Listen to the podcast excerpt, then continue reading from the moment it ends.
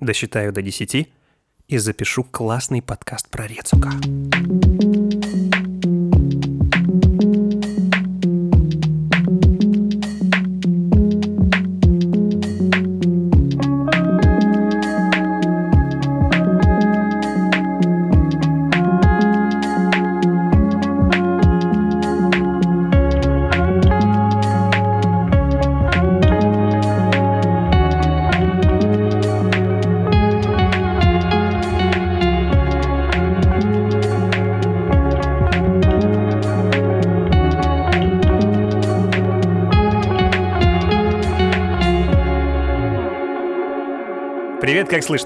Меня зовут Сергей.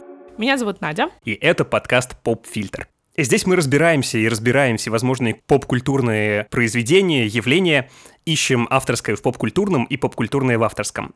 И до того, как перейти к тому, чего мы сегодня раскопали, что для тебя взрослая анимация? Ну, анимация для взрослых, какие ассоциации вызывает? Боджек — это анимация для взрослых. Вообще не поспоришь, правда. Как это можно описать? Ну, типа, чем она отличается от смешариков? Ну, смешарики — это тоже частично анимация для взрослых. Да, тоже Типа. Анимация не для взрослых — это щенячий патруль. А, Свинка Пепа. Свинка Пеппа...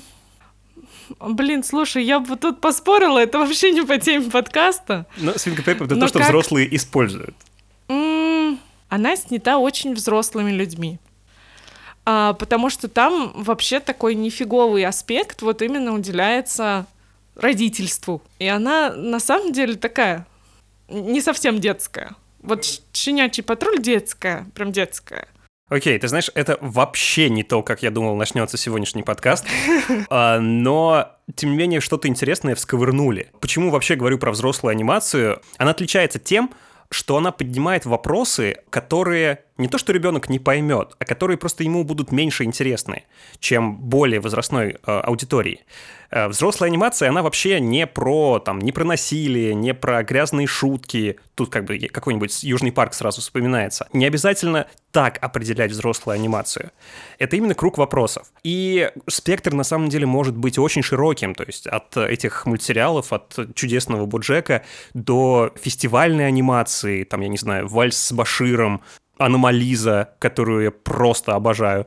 Почему я вообще об этом говорю? Потому что сегодняшний проект, мне кажется, тоже анимация для взрослых, для такой чуть более возрастной а, аудитории. Это не обязательно, я не знаю, 40-50 плюс, а, но это как минимум чуть дальше, чем школа и даже университет. Но об этом, наверное, чуть-чуть подальше. Более того, сегодняшний проект я на самом деле не знал, можно ли вообще назвать аниме, но, но, если принять за основу то, что аниме — это просто анимация, созданная в Японии, то тут, конечно же, да. И э, сегодня мы будем разбираться и разбирать агрессивную рецика. Или агрецика, for short. Если мы берем за основу, что Рецку это аниме, аниме имеет огромное количество жанров. А Рецку достаточно сложно определить в какой-то из этих жанров. Больше всего она похожа на Slice of Life, потому что все-таки мы наблюдаем за персонажем, который живет какую-то ежедневную свою жизнь, и в ней что-то происходит. Но вообще мне кажется, что она ближе к какому-то coming of age. Но мы привыкли, что coming of age — это про подростков. А тут скорее отражается такая тенденция, что люди вообще сейчас позднее взрослеют. И тут получается такой coming of age, но не подростка, а девушки, которая уже выпустилась из университета, и вот она уже после выпуска из университета вообще пытается понять, что она хочет. Кем я буду, когда я вырасту? Да-да-да. Да, нашей сегодняшней главной героине 25, на минуточку. А давай, может, тогда просто опишем, кто она, что она, что у нас за рецика и о чем вообще проект. Э, Рецка — это красная панда, которая живет в Токио и работает на большую корпорацию бухгалтером. Э, Нет ничего удивительного в том, что она красная панда, потому что все остальные персонажи в аниме — это тоже животные. Да, это антропоморфные животные, что видели много где. Ну и, собственно, вот это на самом деле самая главная завязка. А, у нас есть персонаж, и она пытается понять, что она вообще хочет, чтобы происходило, нравится ли ей работать бухгалтером на большую корпорацию. Если не нравится, то что она хочет делать. И вот это вот, что она хочет, будет с каждым сезоном немножко другое, потому что персонаж будет меняться, и желания у нее будут меняться, что, собственно, мне кажется... Это есть роман взросления, так сказать, вот этот самый of Age. Это, слушай, здорово, мне нравится эта мысль. Пару слов, наверное, про э, историю создания. Тут не так много информации на самом деле, э, поэтому я постараюсь быстренько пробежать, но начну издалека. Потому что корни Рецка лежат вообще еще в 75 году, март 75 года, когда, ну, теперь уже чудовищно огромная и популярная корпорация, которая тогда выпускала барахлишко для школьников, на кошелечек, который они продавали за 220 йен, это тогда было меньше доллара, сейчас чуть больше доллара, они поместили э, принт котенка. Маленького белого котенка в комбинезоне. И э, подписали это. Привет. Ну, то есть, привет, котенок. Э, речь идет о Hello Kitty. А компания, которой эта Hello Kitty принадлежит, это компания Sanrio. Начать я как раз-таки хотел именно с того, что у Рецуко и у Hello Kitty а, общая ДНК. Рецуко — это тоже маскот компании Sanrio. Но только если копаться в истории Hello Kitty, мы уйдем вообще в культуру каваи как таковую. А Рецука от этого, ну, настолько далека, насколько вообще возможно. Прикольно то, что сам проект Рецко, он был создан не на деньги Санрё, ну, частично, а на Netflix совские деньги. А, и, возможно, есть вероятность, что это все связано с тем, что э, вот эта культура, она в Японии не имеет возраста. Ну, то есть у нас Hello Kitty, она только для детей. А в Японии это не имеет возраста, и есть вероятность, что Netflix пытается с помощью Рецка зайти вот на более взрослую аудиторию. Ну, такой, да, мерч для вот этих вот 25+. Why not?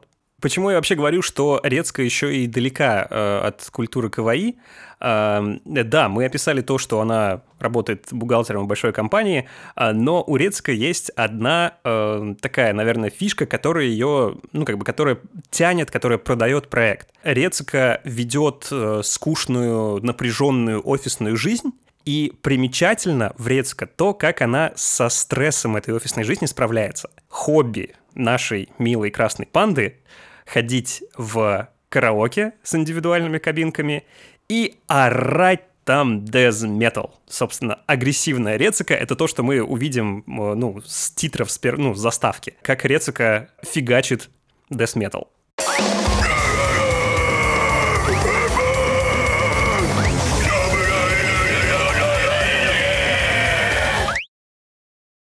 は行かないんです。Это тоже, мне кажется, такой немножко, ну такой переворот образа милой Hello Kitty и милой девушки, угу. которой вообще-то не к лицу какое-то агрессивное поведение. Ну, это вот японский типаж Ямада Надесика. А как бы агрессия — это такое более мужское качество. Вот, а тут, э, собственно, сразу заход даже с названия, с, с того, что мы сталкиваемся с персонажем, который на людях милый, но на самом деле она испытывает очень большую палитру эмоций. Да, пока тоже говорим еще про э, это ее хобби, про death metal, э, нужно, естественно, упомянуть э, самого автора. В документалке Netflix Enter the Anime где этот автор Рарико, его зовут Рарико, а, где он фигурирует, он жалуется на то, что на Netflix есть вот эта кнопка «пропустить титры», и поэтому всем пофиг на создание сериала, на создателей сериала. Очень ему это не нравится, поэтому давайте попробуем восстановить здесь эту справедливость. Автор Рарико. А, никакого тут настоящего имени не будет, зовут его Рарико. А, и именно ему компания Sanrio а, заказала еще до проекта Netflix серию анимационных серий, а, более коротких, чем то, что есть на Netflix, про ту же самую Рецика. И после уже, после это превратилось в проект Netflix. Каких-то безумно интересных э, биографических сведений тут не будет, но озвучила саму Рецка жена автора, а этот э, экстремальный вокал, вот этот вот самый Десубо, исполнил никто иной, как как раз-таки сам автор. И не потому, что он какой-то суперметаллист и шибко сведущ в этом деле, а просто потому, что не смогли найти никого другого. На Ютубе видели с тобой э, реакции на вот этот самый Test Voice, э, реакции металлистов. И, ну, как бы, судя по их реакциям, ну, Рараков вполне себе нормально справляется. То есть неплохо он прокачал скилл э, death metal вокала для этого проекта. Вообще, в целом, аниме скорее про какие-то социальные явления, а, нежели про какую-то там романтическую историю или героическую историю. Да, я э, предлагаю на самом деле социалку рассмотреть уже более предметно э, на э, примерах э, четырех сезонов, то есть, да, у Рецка сейчас вышло 4 сезона, и каждый из них друг от друга отличается достаточно разительно, потому что там разная проблематика, разный тон вообще у каждого отдельно взятого сезона. Но до того, как предметно перейти к сезонам, я хотел отметить пару моментов, которые едины для них всех, и первый как раз-таки заключается вот в этой вот социалке, но опять-таки примеры чуть позже. И еще есть один момент, который я хотел упомянуть. Мне как раз-таки там нравится то, как в этом проекте играют с персонажами. Притом играют на двух уровнях. На уровне вот этой самой антропоморфности этих животных, и на уровне их имен и там всевозможных названий. Что я имею в виду, можно показать на примере самой Рецика. Во-первых, Рецика у нас, как мы уже говорили, красная панда. панда самое милое, самое чудесное животное вообще на этой планете.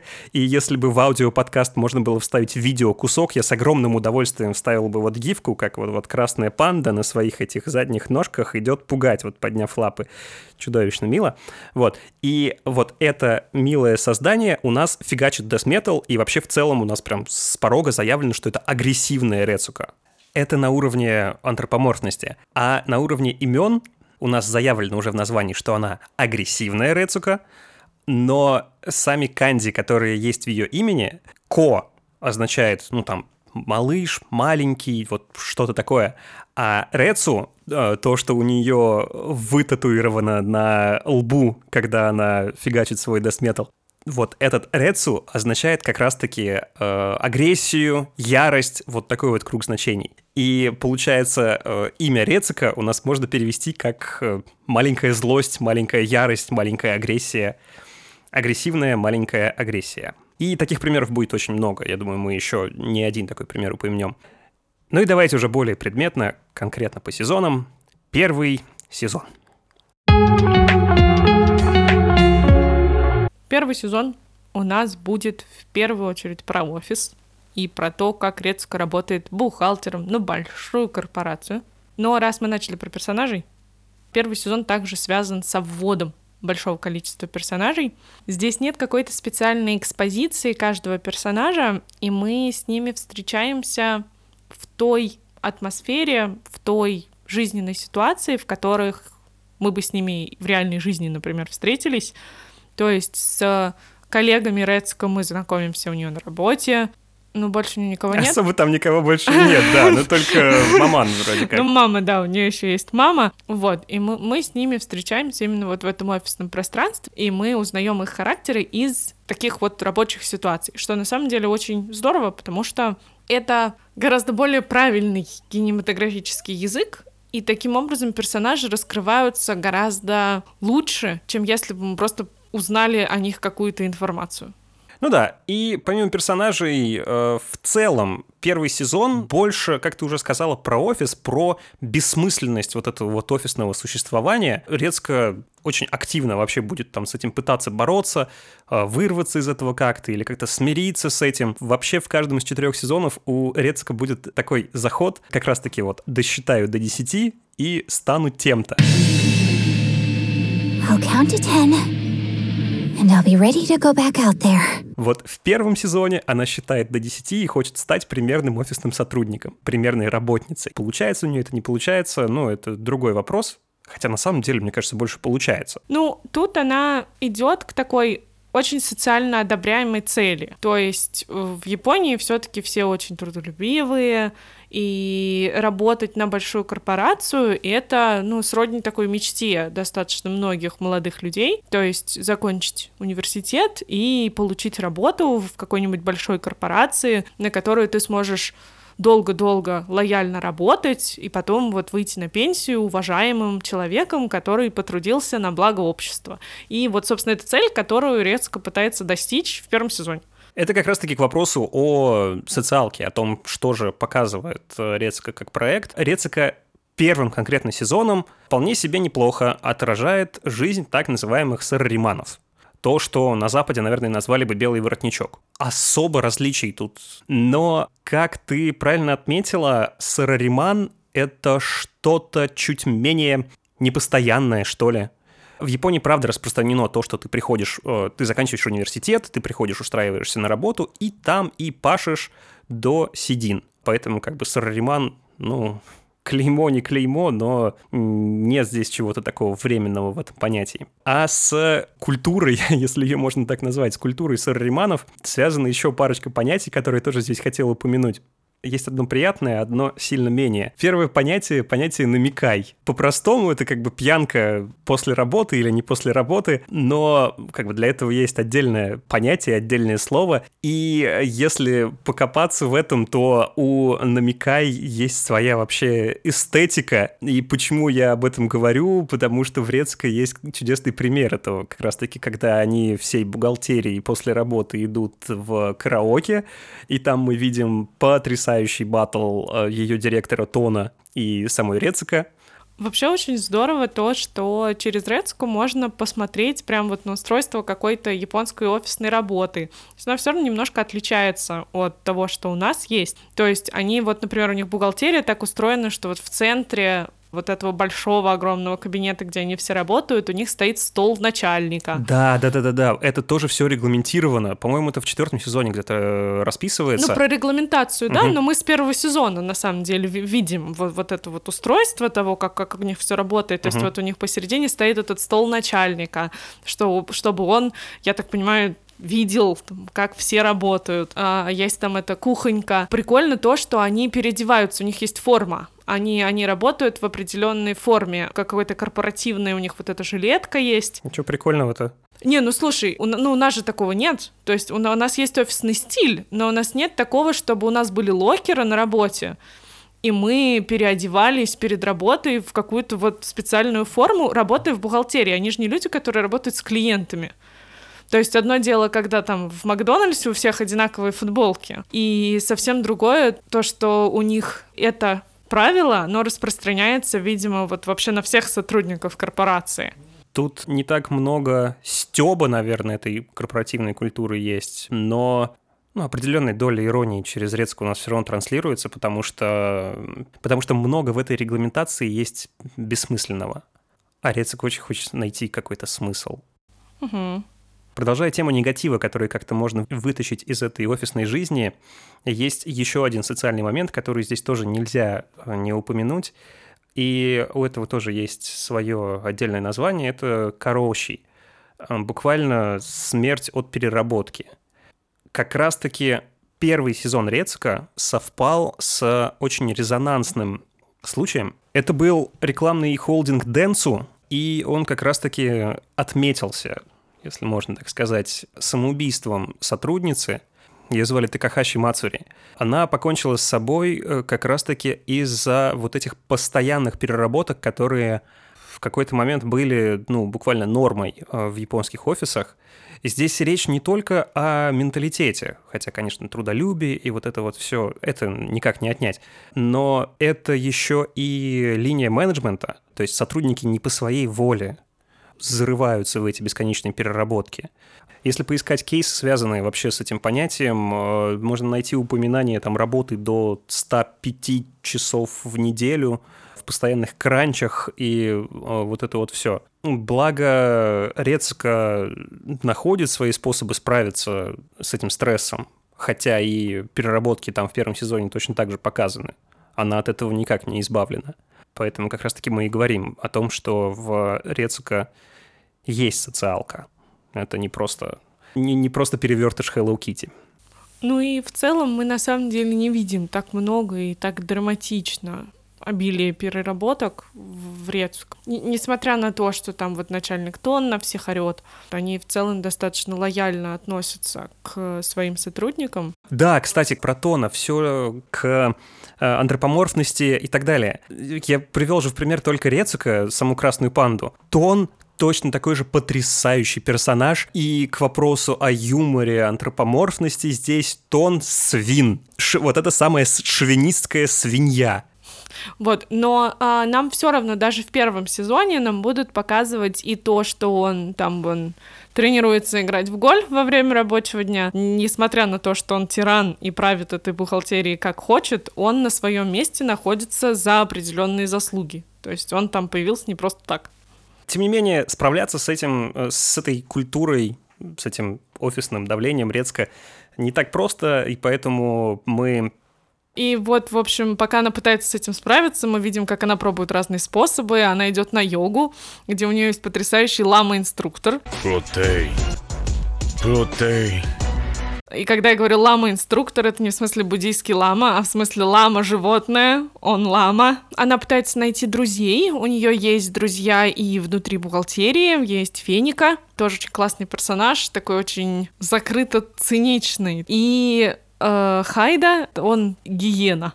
Да, Хайда, Хаина, а Феника, соответственно, ну, лиса, Феник. И в какой-то момент она также заведет дружбу с э, не со своими непосредственными начальницами, с э, женщинами из менеджмента. И вот через это, кстати, тоже будет немножко социалка, потому что если и Рецка, и в целом Феника, они такие так называемые офис-леди, то есть женщины, которые не стремятся особо к карьерному росту, а работают, ну вот, либо потому что они еще не вышли замуж, либо параллельно с замужеством они работают. А Гори Гори и Вашими. А, а вот, а Гори и Вашими, они, э, собственно, представительницы менеджмента и представительницы немножко другой касты офисных женщин-работников, это вот именно карьеристский. И тут опять, тут к вопросу о приколах. Э, Гори у нас, собственно, горилла, а Вашими, она секретарь при э, Гендире, если я не ошибаюсь, и она буквально птица-секретарь. А, вот, да. И они как раз на йоге, по-моему, знакомятся, тоже становятся друзьями, очень много прикольных моментов с ними связано, потому что сначала они видятся нам такими немножко недоступными, они такие ходят по офису, такие все очень красивые, очень властные. Потом они заходят за угол, выдыхают и жалуются друг другу на то, как им давят эти каблуки чертовы. Да-да-да. Вот с этой стороны тоже очень интересно посмотреть на Рецука, что она пытается раскрыть характеры разноуровневых вот в этой офисной иерархии персонажей. То есть мы не только видим характеры каких-то рядовых бухгалтерских служащих, а остальные над ними и просто такие карикатурные. А получается так, что мы узнаем их всех с такой очень человеческой стороны. Тем не менее, Рецика не находит какой-то отдушины вот в том, в чем пытается в йоге, в новых друзьях. И во втором сезоне у нее появляется новая идея про то, как сбежать из этого офисного рабства. Итак, сезон номер два. А, во втором сезоне фокус, наверное, будет на том, как э, Рецика будет пытаться избежать офисной жизни через мечту о замужестве она будет пытаться разными способами выйти замуж, в общем. Мы увидим вот эту всю вариативность способов того, как вообще японские девушки выходят замуж. И как знакомиться, в том числе, с будущими. Это тоже такой неплохой культурный пласт, который раскрывается. В Японии это все еще очень важная такая жизненная составляющая. Не принято все-таки там быть не замужем и не женатым. И э, мы увидим разные-разные способы. А, начнется все с мамы Рецука, которая будет делать это старым способом. А, я так понимаю, что он такой, еще где-то с каких-то с 50-х, 60-х еще сохранился. Но они там до сих пор есть. И эти амиаи, вот эти вот встречи, вот это вот сватовство, это все еще до сих пор есть.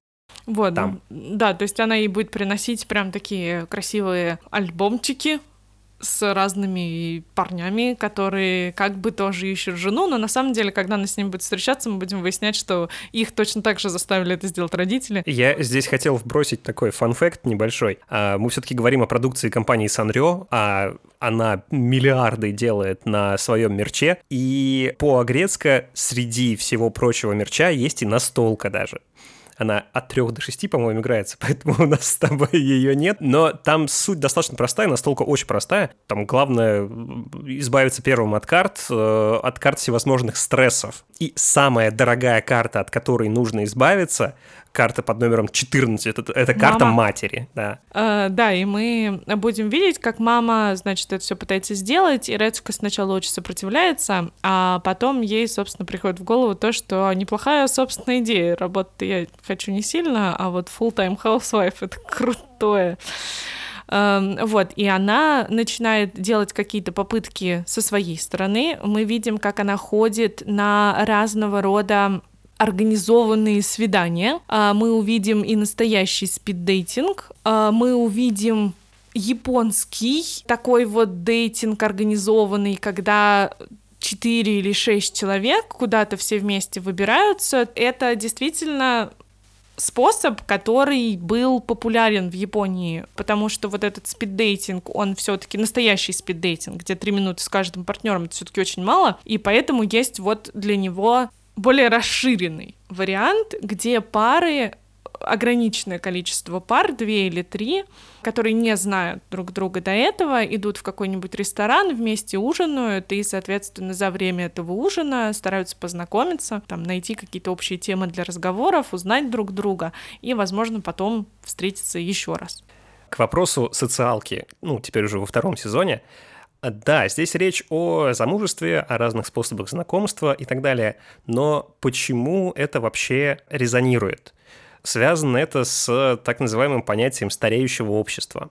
Вообще это факт. Э, на данный момент японское общество самое старое в мире, в смысле самое возрастное. В нем 28,7% это люди э, старше 65 лет данные на 2020 год. Ну, это на самом деле то, что переживает весь мир. Ну, Япония, наверное, в большей степени просто то, что сейчас на пенсию вышли бумеры, и их много, потому что действительно был дикий бэби-бум в этот момент во всем мире. И в Японии, да, это действительно одна из социальных проблем, потому что у них их очень много.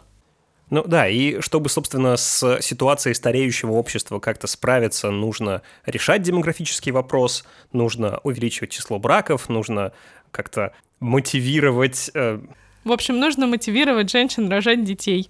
Я не политик, но Япония, насколько я знаю, пока с этим не очень хорошо справляется, потому что у них, например, там нет понятия декретного отпуска, ну, плюс-минус.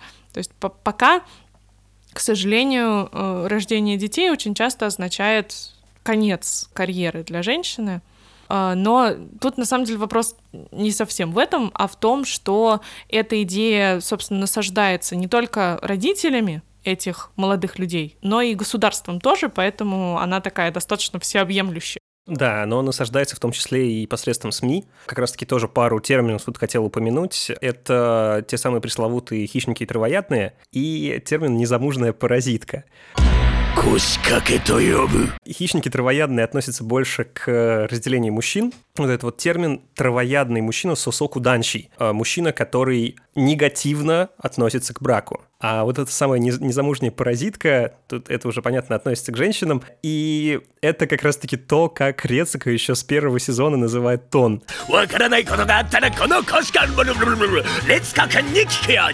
Вот этот сэмпл, наверное, мой самый любимый из всего проекта, из всех четырех сезонов, которые сейчас есть. Собственно говоря, о травоядных, именно с таким человеком у Рецука завяжутся романтические отношения. Привязываясь к термину, он будет ослом, по-хорошему упрямым человеком. А, но э, интересно то, что э, мы здесь не подходим к упрямости как к отрицательному качеству. Э, ну вот качество, когда мы стоим на своем, потому что мы не можем признать себя неправыми, а в том, что мы здесь мы в параллель Рецука и, например, тому же Хайде, которого мы лучше узнаем ко второму сезону, мы увидим человека, который точно знает, что он хочет. Тадана, про которого мы здесь говорим, это действительно это Илон Маск, это Стив Джобс, это Цукерберг. И помимо, опять-таки, помимо антропоморфного прикола на нем, э, здесь есть еще и прикол на уровне его имени, потому что Тадана, если отталкиваться просто от того, что это может означать, Тадана — это такой простой, обычный, такой простецкий простяк. Ну, такой простой, обычный Илон Маск. Ну, так, ну да, но нам его так и подадут, потому что когда они только познакомятся, резко там параллельно вот всем, всем, всем этим попыткам выйти замуж, она пытается получить права, и вот они как раз в школе вождения познакомятся, и мы узнаем про то, что Тадана там уже кучу времени пытается на эти права сдать, и так и не сдал, а потом уже мы знаем, что он это от нефиг делать делает, потому что, ну, это ему дает расслабиться, не, не думать. А, но на самом деле он вот очень богатый, такой весь очень знаменитый, а, редко, когда с ним знакомиться, об этом не знает, знает, но потом узнает. И в какой-то момент об их отношениях узнают, э, и это становится таким медиа-скандалом. So not quite as secret as we'd hoped. What do we do now? Smile. Тут, собственно, и вскроется то, что они, к сожалению, идут к очень разным целям. И здесь мы видим такой один из самых переломных моментов, когда мы видим Рецука, принимающую важное решение — Стадуна больше не быть. И вот, собственно, на этом мы видим, что она совсем другой человек, чем тот, которого мы встретили в начале первого сезона. Ну, она два сезона уже пытается понять, что хочет, да уж. Что-то должно было появиться. Третий сезон у нас начнется с того, что Рецка теперь уже ищет способ справиться не с офисной рутиной, а, ну, вообще с фактом разрыва Стадана. Она решает проблему гениально и подключается к, по-моему, называется это Virtual Boyfriend, что-то такое. Онлайн-дейтинг симулятор, по-моему. Он, да, он даже не онлайн. В том-то и прикол, что он не онлайновый. Вот я это не совсем понимаю, я, я не а, видел. там просто дейтинг-симулятор, Да, да, да, да, ага. дейтсим. То есть дейтсимов полно, визуальных новелл там с разными выборами полно. Но просто я конкретно не встречался с такими играми, где ты, ну, по сути, выполнял бы все то же самое, что ты делаешь в дейтсиме, но при этом еще и тратил на это бабки. Я не знаю, как это работает, но не, ну это там, гениально. Ну да, там в этом есть логика, потому что у нее там бойфренд, который очень похож на Тадана, и она угу. покупает ему разные наряды. Сама игра разводит тебя на то, что она искусственно влюбляет тебя вот в этого Сима, и этот Сим мотивирует тебя что-то ему или ей покупать.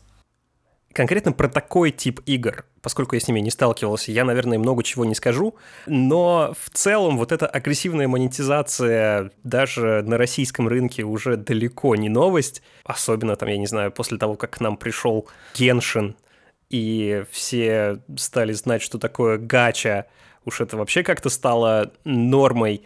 И в целом, наверное, в этом ничего плохого нет. Если ты можешь себе позволить донатить в игры, да пожалуйста, пускай. Отвратительно то, когда тебя заставляют это делать, когда ты упираешься в донатный потолок. И отвратительно, когда ты оказываешься в ситуации, когда ты слил на это все, как раз таки как Рецика, и вынужден питаться хлебными корками. What's Retzko chewing on over there? Old bread crust. No way! Собственно, она действительно просаживает все деньги, но беда не приходит одна. И помимо этого она берет в прокат машину, они там с мамой куда-то едут, и она разбивает машину другому человеку, а остается должна еще и ему кучу денег. С этого завязывается главный сюжет этого сезона, и она становится бухгалтером underground idol группы, потому что тот, кому она разбила машину, он продюсер этой underground idol группы. Группа так себе. Да, речь тут идет о группе OTM Girls.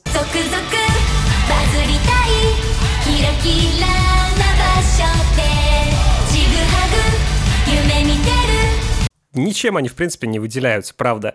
Я только хотел тут упомянуть э, имена героинь, потому что там Миги, Хидарин и Манака. И это, собственно, левая правая и по центру. Это чистый перевод. Все к вопросу об именах Врецука. И в какой-то момент э, Рецука буквально преобразует эту айдол-группу сначала с точки зрения предпринимательства, продажи мерча, а потом она буквально к ней присоединится, потому что продюсер увидит, как она умеет в Death Voice. В Death Voice, да. И они станут метал айдол группой, что недалеко от реальности, потому что такие айдол группы реально есть. И, ну, здесь просто нельзя не сказать то, что вообще сам факт этой Metal Idol группы не может не отсылать к такому проекту, как Baby Metal. А Baby Metal — это как раз-таки три э, японские девчонки, сейчас их, по-моему, уже две осталось, но начинали они втроем в десятом году, им тогда было по 11 лет, боже мой. Они достаточно быстро завирусились. По сути, это было конкретно то же, что с приходом э, Рецика как бы в основной состав группы э, будут делать OTM Girls чистая параллель с э, Baby Metal. Саму группу достаточно, ну, лично мне просто достаточно сложно слушать, потому что они чуть более жесткие, на мой вкус. Хотя ну, металлисты с этим, наверное, поспорят. Переоценить влияние Baby Metal сложно. Это очень большое культурное явление, которое на как бы метал-сцене нормально так обосновалось. А, с Bring Me The Horizon они турили, их можно видеть у Кори Тейлора в, в клипе. Ну, в общем, свой кусок культуры они себе э, захапали. И интересно с ними то, как они устраивают лор группы это девчонки, которые служат лисьему богу. Когда им на интервью задают какие-то вопросы, э, на которые они не знают ответа или не хотят отвечать, они отвечают... Важный момент в том, что у Baby Metal очень дружелюбное сообщество. Правда, легко въехать, потому что Baby Metal смогли вокруг себя создать вот этот вот, э, ну, какой-то такой following. Тоже конкретно, что делает Рецика для OTM Girls. Частично, да. Прикольно то, что когда она вообще, когда ей предлагают вот стать айдолом, она сначала считает, что она не может этого сделать, потому что вот ей уже 26, и в этот момент Манака, которая вот, собственно, центральная, uh-huh э, говорит о том, что что ты тут выпендриваешься, мне вообще 27, и мне пофиг, что кто думает. Там, по-моему, резко 25, ей 26, ну, Манака точно старше ее. Да, да, вот, в общем, мы выясняем, что Манака вообще старше ее, и таким образом тоже немножко опять нам переворачивают э, какие-то культурные вещи, потому что действительно айдол это все-таки молодая, очень молодая девушка, которая может привлечь к себе максимальное количество мужского внимания. Да, в айдол-культуре на самом деле неотъемлемая часть вот эта самая невинность. И пока еще далеко не убежали от этих айдолов и от Baby Metal, если вам покажется Baby Metal слишком тяжелым, или просто захочется чего-то еще похожего, есть у меня тоже парочка рекомендаций. А, могу тут посоветовать коллектив Iron Bunny, примерно та же самая музыка. У них э, их фишка конкретно в э, их лид-гитаристе, который, по-моему, по лору какой-то тоже там э, кролик-пришелец в каком-то металлическом костюме, ну, собственно, Iron Bunny. А если непосредственно металла не хочется, но понравился вот этот вот задор, который у OTM Girls появился с Рецика. Могу тоже посоветовать. Она достаточно популярная вообще, но если не слышали, ее зовут Адо. Более типичный уже поп-исполнитель но она мне просто показалась похожей вот этой вот своей энергетикой. Потому что когда Рецика с OTM выходит на сцену, ну, тебя сносит просто этой энергетикой. И у Ада тоже это есть. Тоже минутка рекомендаций до основных рекомендаций. И, в общем, несмотря на то, что Рецка будет очень вовлечена и увлечена карьерой части айдол-группы. Второй сезон уже задал нам темп на эмоциональные потрясения, через которые она должна проходить, чтобы вырасти. А, и тут она столкнется с, я так понимаю, достаточно типичным для айдолов явлением. У нее появится сталкер, они не будут напрямую отсылать нас к Сатоси Кону и Perfect Blue, но тем не менее какие-то параллели там точно можно провести. Uh, несмотря на это, есть прям разница в восприятии сталкинга у Сатоси Кона и в Рецука, потому что в Perfect Blue она остается с этим один на один, А Рецука, когда сталкивается с сталкером, все-таки вся, мы видим, как вся группа, включая продюсера, включая Манаку, они прям встают горой за то, что ее надо защищать. У нее появляются там, ну, они постоянно там с ней ходят, э, не отпускают ее одну никуда ходить. Но тем не менее, все заканчивается тем, что он, в общем, все-таки подстерегает ее на улице наносит ей ножевое ранение, и э, из-за этого ей приходится закончить карьеру айдола, потому что она сопряжена не только с тем, чтобы вдохновлять людей со сцены, но и, к сожалению, такими достаточно мрачными ее сторонами. Потому что есть люди, которым это все нравится, а есть люди, которые будут тебя ненавидеть вот такими очень жесткими способами. И в следующий сезон Рецко у нас входит человеком, который ищет что-то еще, что сможет заполнить смысл ее жизни. Сезон номер четыре.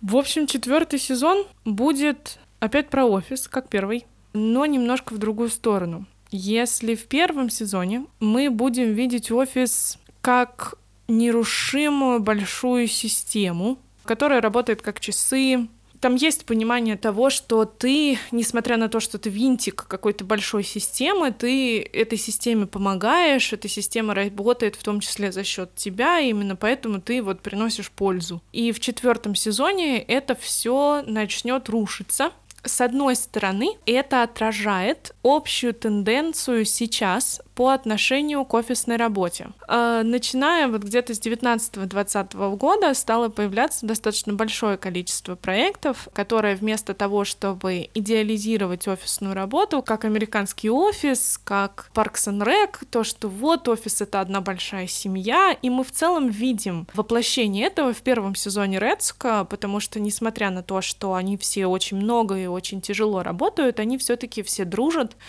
а, и все стараются друг другу помогать. И вот именно на этом конфликте между двумя видениями такой работы будет завязана история тона. Будет там история про то, что раньше компания не приносила большую прибыль, но зато вот все работники были все вместе, никого не увольняли. То, что они там все прошли через сложный экономический кризис и все равно никого не уволили. А тут пойдет политика на увольнение, и вот тон откажется кого-либо из своего отдела увольнять. И мне кажется, вот именно через него будет показана разница между вот этой старой офисной системой, когда люди реально работали на не в плане потому что это приносит им деньги, а потому что они реально чувствовали свое участие в, в росте этой компании, в том, что они там делают это ради какого-то там светлого будущего.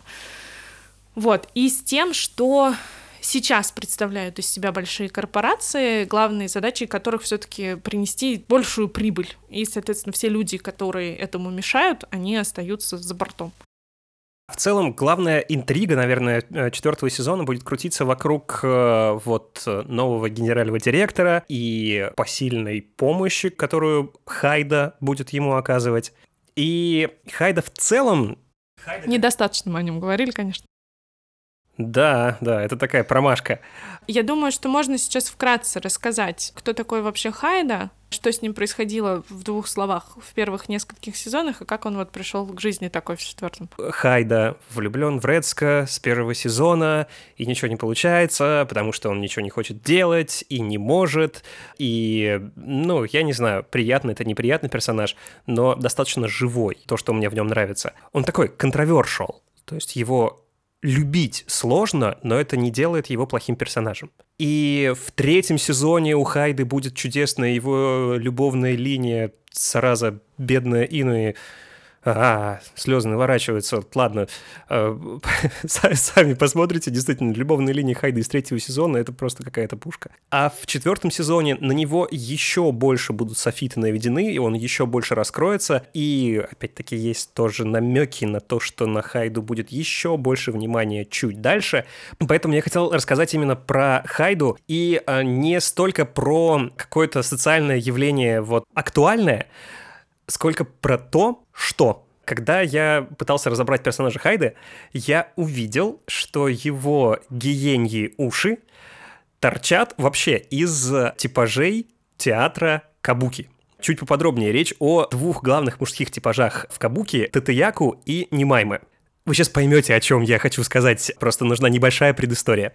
Татаяку персонаж Татаяку, актер Татаяку, а это всегда был благородный, идеализированный воин, самурай. Ему не чужда романтическая привязанность, э, у него есть семья, жена, дети, но верность господину превыше всего, и традиционно персонаж Татаяку жертвует семьей, женой, детьми ради господина при этом еще, естественно, там не поведя бровью, не выказав никаких эмоций.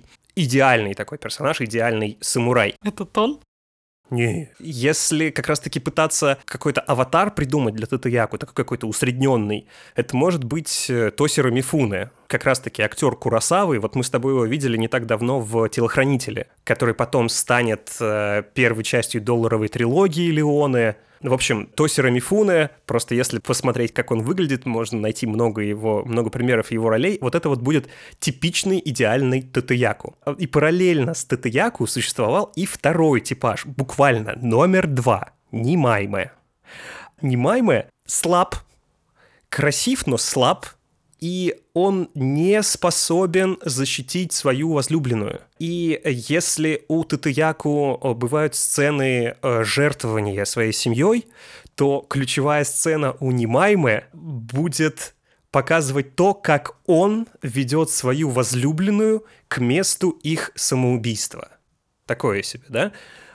Они вместе идут совершать самоубийство. И еще более печальное, наверное, здесь то, что каша, которая к этому печальному концу приводит, заварена обычно самим Немайме. И если условный аватар у Татаяку есть, Немаймы, не знаю, сложно мне привести какой-то такой вот э, идеальный пример, но у нас есть Хайда. Вот, собственно, то, к чему я вел. Хайда корнями своими идет еще к этому типажу. Слушай, а Хайда не является тогда таким Немаймы, который изо всех сил старается стать Татаяку? Не, не приносит ли он свои отношения с Рецука, которые завязываются в четвертом сезоне, в жертву тому, чтобы вот стать успешным? Дискуссионный такой вопрос. Мне кажется, в нем достаточно много инертности. И с Хайдой мы не видим истории преодоления. То есть у него нет такого, что он пытается, и у него не получается. Он... Ну, в начале четвертого сезона он уперся в порог. Он будет провожать ее э, с работы домой, потому что Рецко недавно пережила вот этот инцидент со сталкером, и она боится ходить одна. Вот, и она в какой-то момент пригласит его войти, э, и он не сможет. И будет прям такая сцена непреодолимого порога. Хайда-кун!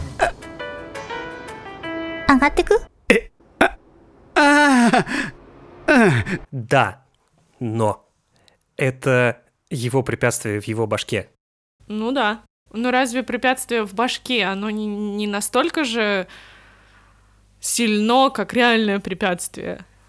Не, ну, конечно, естественно, естественно. Я просто пытаюсь накинуть то, что Хайду можно не любить. Я, точнее, легко могу увидеть, как кому-либо не понравится Хайда как раз-таки из-за его инертности. Я про эту инертность как раз-таки и хотел сказать. Мне кажется, вот этой инертностью он и наследует Немаймы. Потому что как вообще сам факт существования типажа Немаймы отражал комплекс неполноценности вообще по отношению к идеальным Татыяку так и здесь Хайда, просто как одно из возможных прочтений персонажа, Хайда может отражать социальное давление вот этот вот, во-первых, гипермускулинность, а во-вторых, оверачивинг общества. Когда ты должен, должен, должен, должен, должен. И это сложно, и с этим не каждый справится, и Хайда с этим как раз-таки не справляется. И вот поэтому я говорю, тут нет нарратива его преодоления. Тут есть нарратив его какой-то сломленности. Ну да, слушай, мне кажется, мы говорим об одном и том же, только разными словами. Да, да. То, что вот как раз вот в этой погоне за маскулинностью, за успешностью. Хайда в четвертом сезоне, давайте скажем, немножко увлекается. Он становится начальником бухгалтерии и становится соучастником мошенничества, в общем, вот, становится частью таких не очень легальных вещей в погоне за тем, чтобы получить вот признание, какой-то успех И теми людьми, которые его останавливают, как раз становятся Тонны и Рецука. И вот они вместе вскрывают э, вот эти вот мошеннические схемы, которые проворачивают Хайда и их непосредственный начальник. И в таком батловом финале четвертого сезона, собственно, его побеждают. Ну, в Рецука, в общем, в, в этой офисной антиутопии торжествует все-таки здравый смысл и сторона тона. То, что корпорация все-таки должна играть по каким-то человеческим правилам, а не переходить границы ради прибыли. Ну что, можем, можем, можем к рекомендациям переходить уже. Да, можем переходить к рекомендациям, так как четыре сезона Рецко очень разные. Мы посоветуем разные проекты, которые будут максимально похожи на разные сезоны. Да, типа один сезон на рекомендации, потому что они правда не похожи друг на друга. Я начну. Давай. Если вам заходит первый сезон, в котором вот эта вся офисная рабочая жизнь... Такая рутинная. А, можно посмотреть тоже аниме-проект. Он называется «Скелет-книжник Хонда-сан». Это проект про скелета, который работает в книжном магазине. И, собственно, на самом деле весь сериал... По сути, это и все, да. Да, про то, как скелет работает в книжном магазине. И это на самом деле очень интересно, потому что там есть очень много разных подводных камней того, как вообще функционирует книжный магазин, какие там есть э, люди ответственные за что, то, каким образом они пополняют свою линейку товаров, книжек. И в целом это прям очень прикольно. И вот э, именно вот такой slice of life офисной или работы в книжном магазине, вот оно больше всего похоже на первый сезон. Это да, это такой книжный магазин Блэка, только без ирландца Морена, а сделанный японцами, и кверки, и аниме. Там будет очень крутая серия, где его отправляют на тренинг по тому, как быть приветливым с клиентами. Все персонажи, ни у кого мы не видим лиц. То есть вот он скелет, кто-то там ходит в каких-то разных масках, у кого-то там вообще коробка вместо головы. И мы вообще не можем считывать мимику. То есть, ну, мимика отсутствует у персонажа как таковая. И вот этот вот тренинг по приветливости, который ведет девушка, у которой такой пакет с улыбочкой на голове, а, а остальные все по определению просто не могут выражать никакую мимику, все участвующие в этом тренинге. А это, мне кажется, такой самый сатирический клевый момент, и он очень хорошо отражает, что там вообще происходит. Слушай, мы знаем, что забыли сказать, э, что у Рецка еще и тайминг такой нестандартный. Рецка — это не стандартные 24 минуты, это 14 минут на серию, так что, ну, как бы особо долго времени у вас не займет посмотреть даже все 4 сезона, э, и потом еще и Хонду Сана, потому что Хонда Сан, по-моему, вообще 10-минутка. Второй сезон завязан на романтические отношения. И тут у нас тоже есть рекомендация. Да, второй сезон Рецка, он весь про какие-то неправильные, что ли, невоодушевляющие романтические отношения, и поэтому мне очень хотелось посоветовать что-то наоборот, ну, условно правильное и достаточно воодушевляющее. Как сложно любить атаку. Вот такой.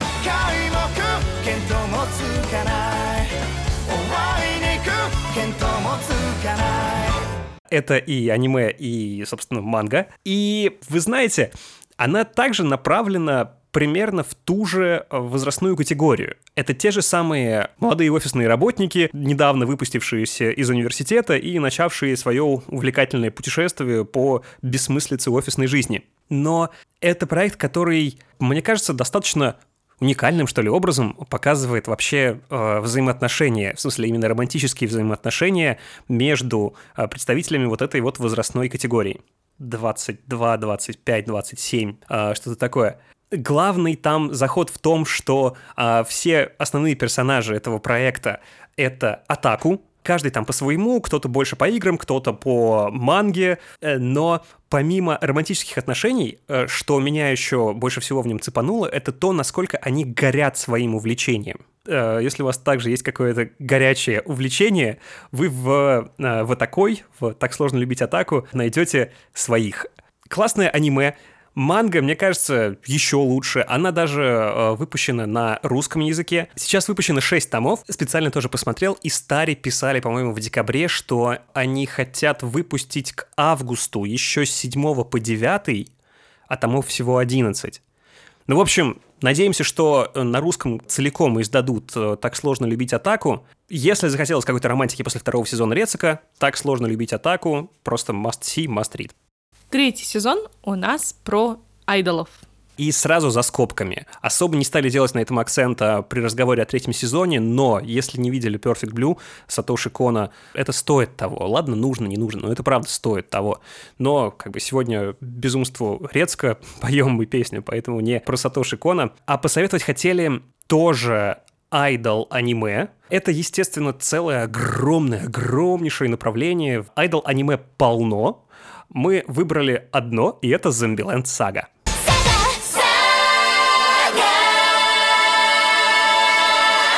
потому что оно такое тоже достаточно кверки. И оно на самом деле с Рецко хорошо перекликается, потому что так же, как Рецко, это такая группа, создававшаяся с нуля, то есть мы видим, как Рецко учится быть айдолом, ну, грубо говоря. Там вот, собственно, тоже такая же завязка, то, что там вот мы наблюдаем формирование айдол-группы с самого начала. Да, только они еще и при этом зомби. Да, вот, вот, вот как бы вся и завязка. Больше ничего не скажем. Нужен какой-то такой э, gateway idol аниме. Zombieland Saga — отличный выбор. Очень советуем.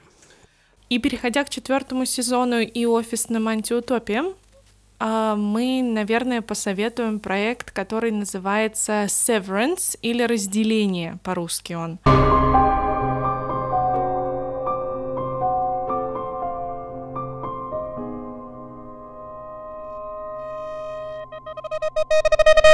Он тоже про офисную антиутопию. Вообще там достаточно простенькая завязка, то, что жизнь в офисе и жизнь отдельно от офиса должны быть полностью отделены. Это work-life balance.